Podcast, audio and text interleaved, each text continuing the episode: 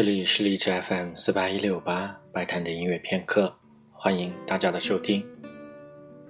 在今天的节目当中，将为大家播放的是德彪西的钢琴组曲《贝加莫组曲》。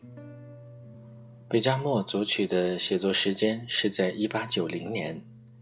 正如木生午后来自马拉美的诗，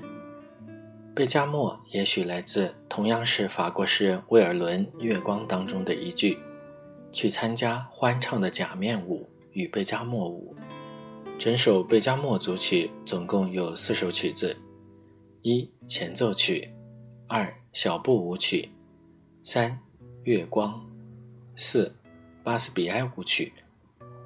被我一直以来用作片头曲的《月光》，正是来自德彪西《贝加莫组曲》的第三首。从贝加莫组曲给人的总体感觉上，会让我联想起另外一首德彪西的曲子《小组曲》，同样都是有着清新可爱的旋律，同时又有古典意味。下面就请大家一起来听由德彪西所写的《贝加莫组曲》。